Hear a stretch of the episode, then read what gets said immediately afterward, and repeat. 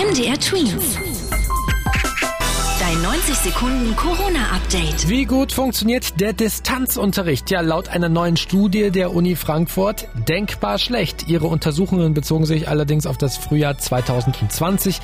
Demnach hat der Distanzunterricht damals so viel Stoff vermittelt, wie es in den Sommerferien der Fall wäre. Also kaum. Später scheint sich die Situation etwas verbessert zu haben. Es heißt, inzwischen habe sich die Online-Lehre vielerorts verbessert.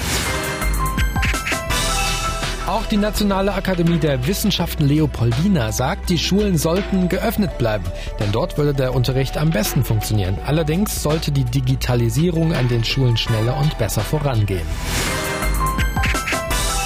Bandwurm-Medikamente gegen Corona. Ja, das könnte funktionieren. Das Berliner Charité-Krankenhaus testet das nämlich gerade aus und hat in den ersten Forschungsergebnissen festgestellt, die Medikamente helfen offenbar auch gegen das Coronavirus. Der Vorteil wäre daran, dass das Medikament ja schon existiert und zugelassen ist.